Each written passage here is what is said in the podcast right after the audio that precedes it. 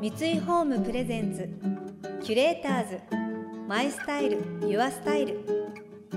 憧れを形に三井ホームの提供でお送りします。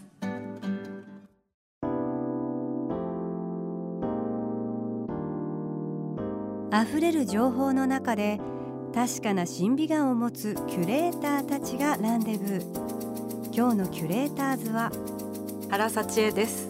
杉山。匠です。想像力を刺激する異なる二人のケミストリー。三井ホームプレゼンツキュレーターズ。マイスタイルユアスタイル。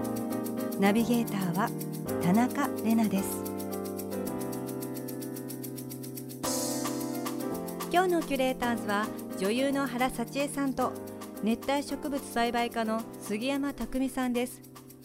杉山さんは愛知県でビカクシダやブロメリアといった数多くの熱帯植物や観葉植物の育種生産に取り組み YouTube や Instagram のライブでその魅力を広めています。一方原さんは「特捜9」シリーズをはじめとしたドラマや映画さらに教養番組雑誌など幅広く活躍中。また長年自然療法を学び毎日を健やかに心地よく過ごすために実践されていることをまとめた実用エッセイ。心も体も心地よい私のセルフケア習慣も発表されました。そこには40歳を目前に訪れたオーストリアでの暮らしやそこから得た学びについても綴られています。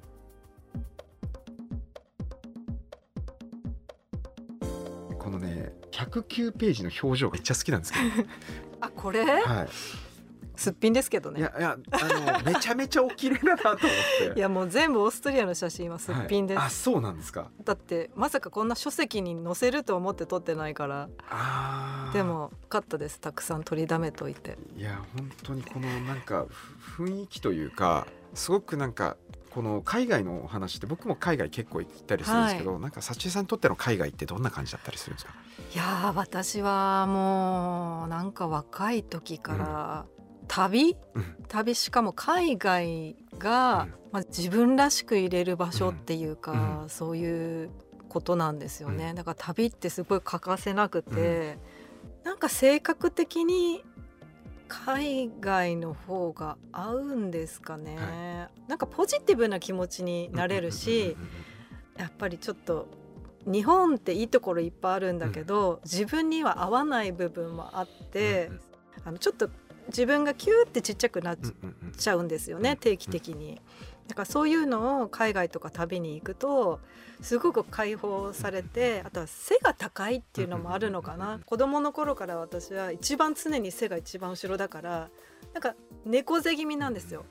気持ちも猫背気味だし見た目も猫背気味になる癖がついてたんですけど海外に行くようになると堂々と歩けるでしょ？皆さん背が高いしあとはそのマインド的にもちょっとこう解放されたりとかしてすごく必要なんですよね。で今コロナで行けないからね。なんかそれを忘れてるからもうそろそろ行きたいなと思ってるんですけど僕結構ねこれ読んでる時にあの、うん。衝撃なあのサウナのえ？ー、って思っちゃったんですけど。そうオーストリアのサウナはね、はい。ちょっと日本と違ってね、はい。あの真っ裸がはい基本なんですよね、はいはい。男性も女性も。混浴で、はい。で向こう行くと、はい。もう知らない人ばっかりじゃないですか。あまあまあまあまあそうですよね。そう、はい。だしねなんかねいやらしくないんですよ。多。分もうそれが当たり前の文化だからそういうことですよね。でなんか骨格的にもすごい,、はい。私肉体フェチなんで、はい。顔見るよりもやっぱり骨格見ちゃうんですけど、はい。いやらしくないから、は普通に入れるっていうか。もう向こうに馴染んじゃってるっていう感じなんですかね、結構ね、うん。その環境に馴染みやすいタイプなんで、影響されやすいですね。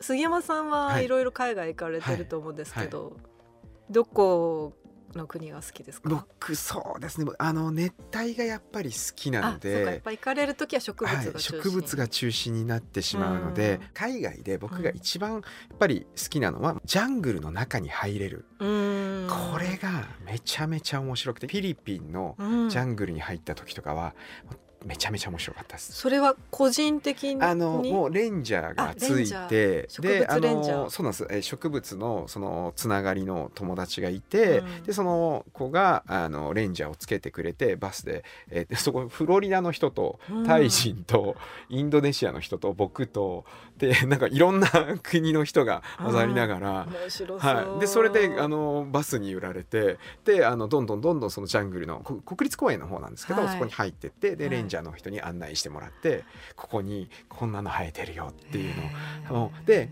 まあ、僕はジャングル入る時どんどん中に入ってってうん。植物がうわこんなとこに生えてるんだとかもうそういうのをねワクワクして。すごい。えこれからまだ行ってないところで行きたいところってああるんですか？もうめちゃめちゃ行きたいのはアマゾンあのエクアドルうん。のそのジャングルは入ったんですけど、はい。やっぱりブラジルだとか、アマゾン川はいのあの辺はめちゃめちゃ行きたいんですよ。私も行きたい、はい、やっぱり僕はジャングルに入るとうん。実は植物って例えば今まで僕が見てきたその本だとかっていうのは切り取られた部分だったので、はいはい。その風だとかうん。空気感って伝わらないんです絵だとね、うん。絵じゃない、うこの体感できて伝わるものってありますよね、だからその体感できたものがうん。こそが僕は価値だと思ってるので、はいはい。その時間の許す限り、まあ、今この、まあ、コロナがねだいぶ落ち着いてきていけるっていう風になったらどんどん行って見てこようと。キュレーターズ。マイスタイル。ユアスタイル。田中れながナビゲートしています。東京 FM キュレーターズ。今日のキュレーターズは女優の原幸恵さんと熱帯植物栽培家の杉山匠さんです。海外を体験したからこそわかるのが日本食の魅力。自然療法を学んだ原さんが健やかな食習慣として取り入れることをお勧めするのが梅干しそしてらっきょうです。驚いたこの手作り梅干ししか食べたことがないっていう。お驚いた、はい。手作り梅干ししか食べたことないことに驚いた、はい。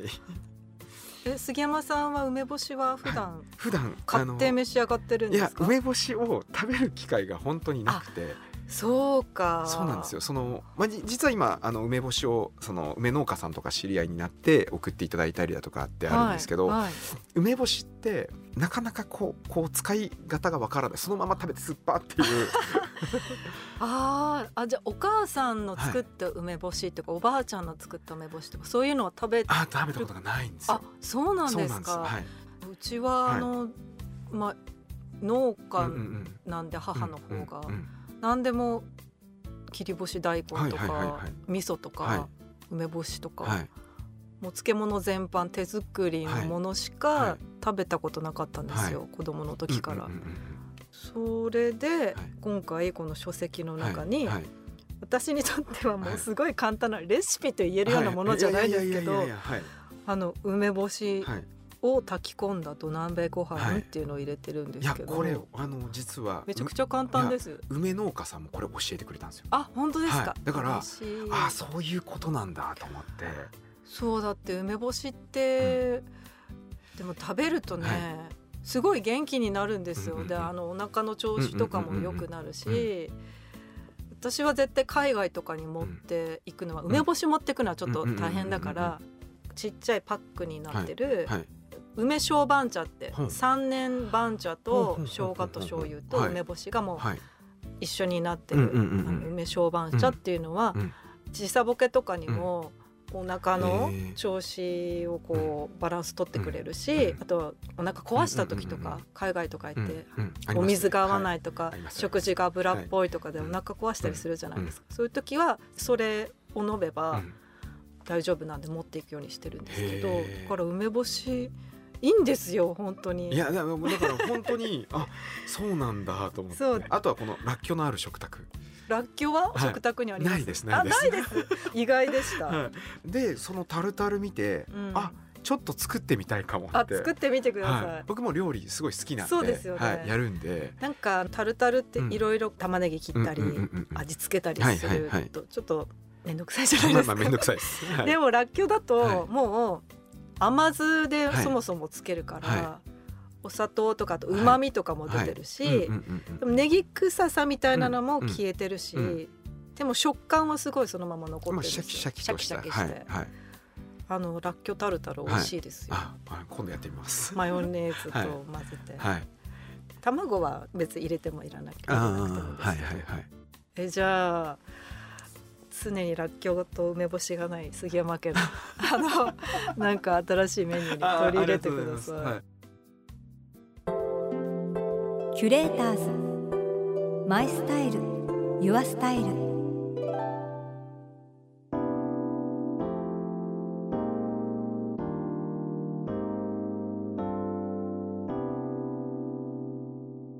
田中れながナビゲートしてきました三井ホーム presents キュレーターズ My Style Your Style。今日のキュレーターズは女優の原沙知絵さんと熱帯植物栽培家の杉山匠さんとの話をお届けしました。らっきょタルタル私も作ったことあるんです。本当に簡単ですしさっぱり甘みもあってとても良いですね。こう刻んで。お豆腐にかけたりとかすることもありますね。意外とらっきょうってそのままだけじゃなくて調味料として万能なのではいなんかすごい共感しました私も。あと梅干しもうちはあの手作りで作ってるんですけども今年は豊作だったので夏のお中元で みんなに配ったりとかしてたんですけどやっぱり喜ばれますね。なんか日本人ってこう梅干しを見るとこう懐かしいだったりとかああると助かるとかこう思いが出てくるものなのかななんて。そうですね。あとお味噌も作ってるんですけどなんか今発酵ブームじゃないですかちょっとした。ですごく意識して取り入れると腸活ができて体が変わってくるのを感じて日本人にとても合うんでしょうね発酵ものって。すごい改めて実感いたしました。お話にも出たらっきょタルタルのレシピも載っています原さんの5本。心も体も心地よい私のセルフケア習慣は宝島社より発売中です。また杉山さんの5本美覚シダは NHK 出版より発売中です。この番組では感想やメッセージもお待ちしています。送ってくださった方には月替わりでプレゼントをご用意しています。今月はデンマークを代表する陶磁器ブランドケーラーのフラワーベースオマジオベースです。すべて職人の手で一つ一つ描かれているボーダー柄はハンドメイドならではのぬくもりが感じられます。花のある生活をより豊かにしてくれるフラワーベースを暮らしに取り入れてみませんか？またインテリアライフスタイルなどあなたの暮らしをより上質にする情報はウェブマガジンストーリーズのエアリーライフに掲載しています。今月のリコメンドトピックは家中が空と大地につながるワンフロアライフです。詳しくは番組のホームページをご覧ください。来週も原さんと杉山さんをお迎えして目指せ緑のある暮らし初心者におすすめしたい植物についてお聞きします。それでは素敵な週末をお過ごしください。田中れなでした。三井ホームプレゼンツキュレーターズマイスタイルユアスタイル。憧れを形に三井ホームの提供でお送りしました。